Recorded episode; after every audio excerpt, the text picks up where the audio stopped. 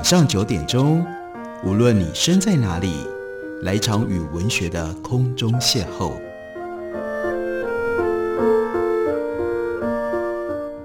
杨照谈书，邀您一同遨游文学世界，认识古今中外的经典之作。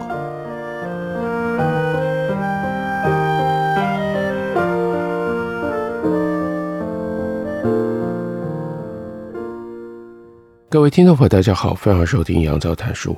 本节目以台北广播电台 FM 九三点一，每个星期一到星期五晚上九点为大家播出。我是杨照。在今天的节目当中，要为大家介绍的，这是由 Patrick Redden Keith 他所写的一本关于塞克勒家族制药王朝的故事。中文是黑体出版的新书，书名叫做《疼痛帝国》。这里面关键的事件是塞克勒家族他们所拥有的。普渡制药，他们制造并行销非常流行的鸦片系的止痛剂藤史康定，但是接下来在美国引发了大量鸦片系止痛剂成瘾的问题，更进一步的造成了庞大的人命损失以及社会问题。不过，Patrick Radden Keith，他写这本书，他要回溯 Sackler 家族，他们究竟是一个什么样的家族？这个在美国乃至于在全世界鼎鼎大名的传奇家族，他们的财富是从哪里来的？还有他们如何打造出这非常特殊的名声，又如何累积他们的财富？要讲 Sackler 家族，那当然就必须从 Arthur Sackler 讲起。Arthur Sackler 他是在一九一三年的夏天出生在纽约的 Brooklyn，当时的 Brooklyn。正蓬勃发展，来自旧世界的移民一波一波的抵达，每天都有新面孔，街角传来陌生音乐跟新的语言，新的建筑四处林立，提供住所跟工作机会给初来乍到的人，到处都可以感受到一种雀跃的希望感。身为移民家庭的长子阿瑟，他也就感受到上一代新美国人的梦想跟抱负，了解他们的经历。和渴求，可以说，Arthur Sackler 他还在摇篮里就感同身受。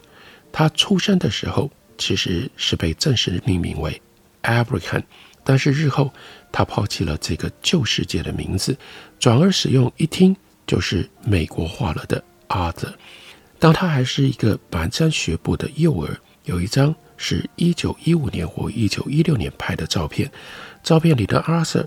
挺直坐在一块草地上，他的母亲 Sophie 像母狮子一样靠在他的身后。Sophie 一头黑发，黑眼睛，令人敬畏。阿德则是直直地盯着镜头。这个穿短裤的小天使有一对招风耳，眼神镇定而且异常的严肃，仿佛他对一切已经心里有数了。几年前，Sophie Greenberg 他才从波兰移民到美国。一九零六年，他抵达布鲁克林的时候，还是一个青少女。他遇到了一个斯文的男人，叫做 Isaac Sackler。Isaac Sackler 比 Sophie Greenberg 年长将近二十岁，他也是一个移民，来自于 Galicia。Galicia 当时属于奥地利帝国。Sackler 跟父母兄弟姐妹在一九零四年乘船来到纽约。Sackler 是一个自豪的人，他的祖先。在犹太的这个传统里面，地位非常的高。他们都是 Rabbi，在宗教裁判所期间，他们被迫逃离西班牙到中欧。现在呢，Sackler 和他的年轻新娘要在纽约建立新的滩头堡。以撒 Sackler 跟弟弟一起做生意，在 Williamsburg 经营一家小杂货店，就把店命名叫做 Sackler Brothers。一家人就住在同一栋楼的一间公寓。儿子出生三年之后，弟弟连番的出现，这个时候变成了三兄弟。以撒的杂货店生意不错，所以一家人接着呢搬到了 Flatbush。Flatbush 是一个繁华的街道，感觉上像是布鲁克林的中心，和 Brownsville 还有 Canarsie 等偏远的布鲁克林移民地区相比，这里就已经是。中产阶级乃至于是上中产阶级的地区了。即使在当时房地产也是纽约的重要指标。新家意味着 Isaac Sackler 在新世界取得了一席之地，实现了一定程度的稳定。Flatbush 就像是发达之后应该要搬去的地方，在那里有绿树成荫的街道，还有宽敞的公寓。这是阿瑟他生命的开头。不过后来，Sackler 家族在阿瑟的手中发扬光大，很重要的一件事情，那是跟艺术品、跟艺术收藏有非常密切的关系。所以在这本书里，另外会特别吸引我们的眼光的是第五章，因为第五章的标题那就叫做“中国热”。阿瑟和他后来娶的妻子对于家具开始有了兴趣。而 Arthur Sackler 他有这样的特性，对于他看到了想要的东西，会以不屈不挠的热忱去追求。当然，他也是用这种方法去追求女友，而追求到 Marietta 作为他的妻子的。所以这个时候，他们到一个家具木工的店去看陈列的家具。Arthur 的眼光落在一张独特的紫檀木桌，询问了一番。那位家具木工解释，这张桌子啊，属于某一个当地人士。这个人收集古老 Chinese style 中国式的家具，有的时候他会送一些东西来修复，所以这不是原来在家具店要买的。阿德就很有兴趣了，他就约好了去拜访这张桌子的主人。这个人呢是 Bill z u m o n 他住在附近 Rosslyn Heights。一座牧场式的住宅。祖梦他最初来自于芝加哥，不过接着有三十年的时间断断续续住在中国，在那里经营一家古董生意。他的兄弟还住在那里。本人在一九四九年因为中华人民共和国建国、共产党掌权之后，他就搬到了香港。祖梦的家里面摆满了漂亮的中国家具。有柚木桌，有配备金色五金件的漆木桌，以及可以在北京颐和园看到的装饰物件的复制品。中国家具有双重性格，逐梦喜欢这样说，他们有一种不可言传的价值。逐梦本人其实也有双重身份，他的家具生意一开始只是个幌子，要干嘛呢？他是潜伏在中国的美国间谍，他服务的单位之前呢？是 Office of Strategic Service，那就是 CIA 的前身。不过，这不能够表达出去的概念，只会引起 Arthur Sackler 的共鸣。逐梦的许多家具其实都是百年设计的新进复制品，但制作的经久耐用，具备有 Arthur 所欣赏的那种坚固很久的品质，好像他们一直都在，而且永远存在。在某个程度上，阿德一直都是艺术爱好者。小时候，他参观 Brooklyn Museum，后来晚上抽空去 Covil Union 的学院学雕塑。对于 Marietta 来说，阿德根本上似乎是很有创造力的人。要不是因为经济大萧条，而且需要供养父母和弟弟，那阿德说不定应该会走上艺术这一行。但也确实。人只要获得了一定的财富和专业的声望，往往会在某一个时候开始购买艺术品。也许这种收购的模式是为了消除内心对自己文化地位的怀疑，又或许这只是代表一个新的有待征服的领域。早在 Arthur Sackler 之前，有成就的富人就有一种可以预测的习惯，那就是从绘画、雕塑啦、古董当中。来寻找乐趣跟意义。阿德出生的那年刚好是 J.P. Morgan 去世，而 J.P. Morgan 他的第二事业就是收藏家。J.P. Morgan 一半的财产最后都花在艺术品上。没有多久，阿德就经常现身在拍卖行，也研究博物馆展览专刊，还有大量关于中国历史和考古的书籍。他以科学家一般严谨的态度进行收藏，说自己正努力收集庞大的资料库，然后呢进行研究。阿德在城里结束马拉松时的一天，深夜回到他所住的 Long Island，和妻子 Marietta 上床了之后，他的一天还没结束。他就拿出一叠学术文献，熬夜阅读。一家人开始以更有系统的方式参观博物馆，找出中国艺术品的展间，快速地浏览藏品。阿德他还会挑选特定的物件，仔细地观察，并且呢向困窘的儿女发表论述，把展出的作品和他所拥有的物件做比较。他甚至费心思要念对所有的中文名称。这是 Sackler 家族。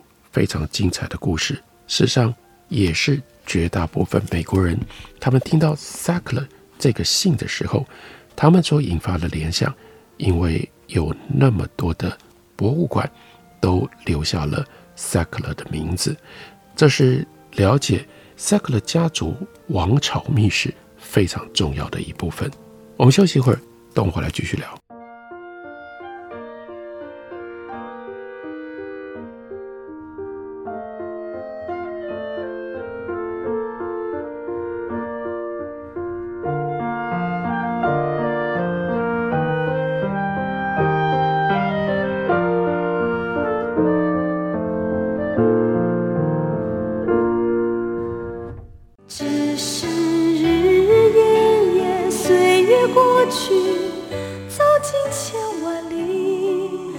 台北好声音尽在台北广播电台 FM 九三点一 AM 一一三四，陪伴您的幸福好时光。大家好，我是郑怡。轻轻叹息，只想告诉你，没有爱情的地方，没有天。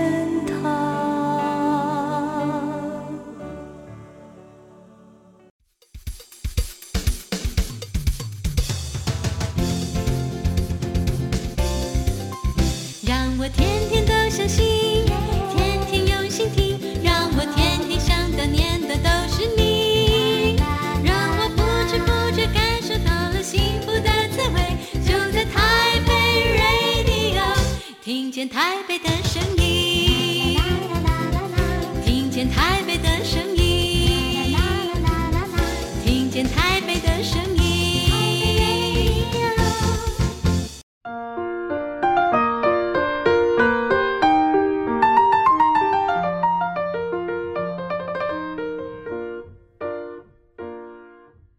感谢您继续收听杨照谈书。本节目以台北广播电台 FM 九三点一，每个星期一到星期五晚上九点为大家播出到九点半。今天为大家介绍的，这是 Katie 文化的新书，Patrick Radden Keith 他所写的《疼痛帝国》。这个帝国指的是美国 Sackler 家族所建立起来的这样的一份产业。如果大家到纽约的大都会博物馆，你很容易就会遇到 Sackler 侧厅，同样的。以 Sackler 这个名字命名的侧厅，在巴黎的罗浮宫里也有。大都会艺术博物馆当然是最顶级的博物馆，而那也是 Arthur Sackler 他最热爱的地方。每一条大理石走廊，每个前厅跟展间都堆满了珍品，所以这个时候对他来说，大都会艺术博物馆就像是拥有最多玩具的孩子。然后呢，大都会博物馆的经营者，这个时候他们来找 Arthur，Arthur Sackler 同意提供一份大礼，他承诺提供十五万美金来翻新博物馆的二楼，条件是要把这个空间挂上他的名字，叫做 Sackler 展间，这是合情合理的要求。捐赠者捐款的时候都喜欢在墙上看到自己的名字，但 Arthur 提出了一个。更奇特的安排，他提议由他向大都会艺术博物馆购买能够填满新空间的所有的艺术品，也就是博物馆在一九二零年代收购的一系列亚洲的精品。他提议支付给大都会艺术博物馆他们当初支付的价格，也就是说一九二零年代的价格。然后呢，他再把作品捐回给博物馆，前提就是今后每一件作品都要被称为。这是 Arthur Sackler 捐赠的，即使一直以来这些展品本来就已经属于博物馆，这个便利的方式就让博物馆能够得到额外收入。Arthur 呢就可以将 Sackler 的这个姓附加到更多的展品上。Other 他也很熟悉避税的好处，为了要节税，他就宣布每一笔捐赠都不会以他支付的价格来计算，而是当前的市值。很厉害，因为这样算，他就可以省更多的税了。这是经典的 Arthur s a c l e r 的手段，创新招摇，有一点不够光明正大。这个慈善捐赠计划在计算过税率优惠之后，其实啊，阿德还能够赚钱。但是因为对于博物馆来说，阿德这样就一下子提供了大量的现金，等于是博物馆把已经花在藏品的这些钱，现在突然之间又能够收回来，再去买更多的藏品，博物馆也就同意了。然后这个时候，阿德他就是想要在大都会艺术博物馆里有一个专属的空间，让他可以存放迅速增加的个人艺术收藏品。他在 Long Island 的荷兰式房子，以及他在纽约的 Townhouse。都已经摆满了家具、陶罐、绘画、雕塑。其实，阿德的艺术收藏简直逼得家人要没地方住了，所以他需要空间。如果可以在大都会艺术博物馆拥有自己的专属空间，那何必要租储物柜呢？这样的做法还会带来更多的声望，博物馆又会提供空调、保全等等，所以博物馆就安排。在馆内给阿德一个私人的飞地，这是套用阿瑟惯用的浮夸辞藻。随后，阿德就将他收藏的几千件物品，连他自己的私家策展人一起搬进了这个空间。接下来，下一个，而在阿德·萨克勒和纽约大都会博物馆建立了这个关系之后，一九六六年春天，原来的大都会博物馆的馆长突然心脏病发作。而去世了。这个时候由 Thomas Hoving 来接任。Thomas Hoving 年轻、企图心十足、活力充沛，也精于政治。他曾经担任位于 Washington height 修道院博物馆的馆长，也担任过纽约市公园处的处长。这个时候，而在艺术方面，他对古埃及人特别的着迷，他就派给自己一个任务，那就是取得埃及的丹铎神庙。那个时候，这座神庙在哪呢？这座神庙是六百四十二块的砂岩砖。为什么呢？埃及政府把它们一块一块拆除，在等待一个新家。埃及宣布有意将这座建筑捐赠给美国之后，豪芬就表示，他坚信唯一适合这座神庙的永久归宿，就是他自己所主管的纽约大都会艺术博物馆。但结果，另外有竞争者。那就是华盛顿 D.C. 的 Smithsonian Museum。如果说 Hoven 像是一个积极进攻的业务，典型的纽约派活力跟自信，那么这个时候 Smithsonian 学会的负责人走的是坐享特权的贵族风。大都会艺术博物馆和 Smithsonian Institute 还不是全部的竞争者名单，另外有二十个城市加入竞标，包括 Memphis、Phoenix、Philadelphia、Miami 等等。那神庙的未来位置，于是这个时候就被当作是国家级重要的问题，媒体上称之为叫做 The Dandalup Derby，像是赛马大赛一样那么样的重要。最后的决定权落在美国前总统艾登豪这个权威人士的手中。艾登豪任命了一个专家小组来帮助他慎重的考虑。前两大竞争者 Smithsonian Institute 和大都会艺术博物馆迅速脱颖而出，但是两者对于神庙的处置方式提出了截然不同的建议。Smithsonian 学会建议要放在户外，由大自然包围，就像两千年来的情况，希望这座神庙尽可能以自然的方式展出。但是 Hoven 有更宏大的主意。他要在博物馆建造新的侧厅，特别来存放这座神庙。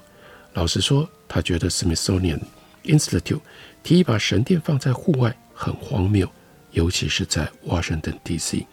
也许神庙可以经得起两千年埃及的气候，但是美国的首都不一样啊，有寒冷的冬天，有湿热的夏天，绝对不可以。一位大都会艺术博物馆的主管。就说我们有证据可以证明，如果这座神庙放在华盛顿 DC 的户外，很快就会变成一堆沙子。所以这就是让大都会博物馆可以胜出。一九六七年四月，艾森豪宣布把丹铎神庙送到纽约来霍芬胜出。不过说起来容易，做起来没那么容易了，因为这个计划就会牵涉到大举扩建博物馆跟进行现代化的改造，之后还会有一系列的新的空间，例如说会有 Rockefeller 客厅，另外有一个 Layman 展间，单独神庙呢。要放在特别的一个侧厅，会伴随一个反射池，还有一个巨大的玻璃墙，路人都可以看得到。由于 Hoffman 他这样的计划，会把博物馆的结构进一步的推向中央公园的绿地，所以这会曾经担任过公园处长的人，这个时候被环保主义者强烈的抵制。还有，其实真正最大的问题是。钱从哪里来？谁来替这一切买单呢？艾森豪将这座古埃及神庙送给大都会艺术博物馆的一个月左右，现代埃及跟以色列开战了。本来 Hovind 他要向纽约的有钱人募集资金，但埃及跟关于埃及的一切突然之间不流行了。神庙这个时候已经运到了布鲁克林的码头，放在停车场。由保护性塑料气泡布包覆着。这个时候，纽约绝大部分的有钱人都是犹太人呢、埃及在跟犹太人的祖国以色列打仗，这些人怎么会愿意捐钱来保护埃及的神庙呢？所以这个时候怎么办呢？他突然想到了要去找阿泽萨克勒。于是他在阿德萨克勒的面前就告诉他说。你是现在这座城市唯一有胆量捐款的人，那这是很有效的推销术。豪芬说：“我需要三百五十万美金，在一九六七年，这是巨款呢，比 Arthur Sackler 之前付出的任何的金额都要乘上很多倍。然而，阿瑟说：‘我愿意付，当然有条件。’”阿德塞克勒指明这笔钱会由他的本人跟他的弟弟支付，而且不会是一笔完整的预付款，是要分期慢慢付完。另外，新的客厅要命名为塞克勒客厅，和 Rockefeller 厅以及雷曼收藏间齐名。神庙所在的独立空间会成为收集埃及艺术的塞克勒展间。另外，有一组新的展览空间。会变成萨克勒亚洲艺术展间，跟这些新空间相关的任何标牌上，几个捐赠者的名字都要单独列出，每个人还要有 middle name 的字母，每个人名字后面要有 MD，就表示他们是 medical doctor。以上都详细条列作为有约束力的合约条款，所以呢，真的就在。大都会艺术博物馆的北侧，这个时候到了一九七四年，终于工匠拆开巨大砂岩块的包装，开始将它们排列在一个大型混凝土的平台上。这些石块被拆卸放置十一年，每个石块都经过编号。大都会艺术博物馆的团队查阅比例图和照片，把它们重新组合在一起，就像是一个巨大的。乐高游戏，随着神庙逐渐成型，工人们不只是能够辨识来自于神庙建成以来就布满墙壁的古老雕刻，还可以辨识后来的涂鸦是用四书体所写成的。还有一位19世纪纽约律师所写下来的字，他到埃及把自己的名字刻在一座建筑物的侧面，结果这座埃及的建筑物竟然最后。落脚在纽约，这是非常精彩的故事，而这不过就是萨克勒家族他们秘密史其中的一小段。如果大家要更进一步的了解萨克勒王朝以及他们的制药业为什么到了二十一世纪会惹来这么大的麻烦，请大家来看 Keith 所写的这一本《疼痛帝国》，介绍给大家，推荐给大家。感谢您的收听，明天同一时间我们再会。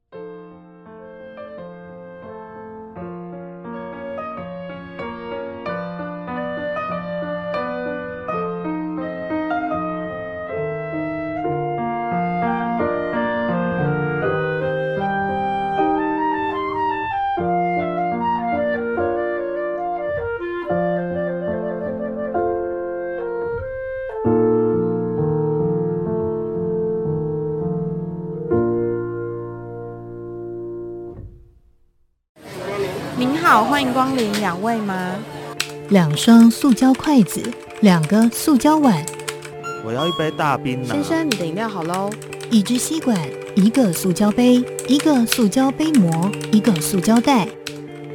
每年有八百万公吨的塑胶垃圾进入海洋，影响到生态环境与海底生物的生存。不再使用一次性塑胶用品，减速爱地球，从你我做起。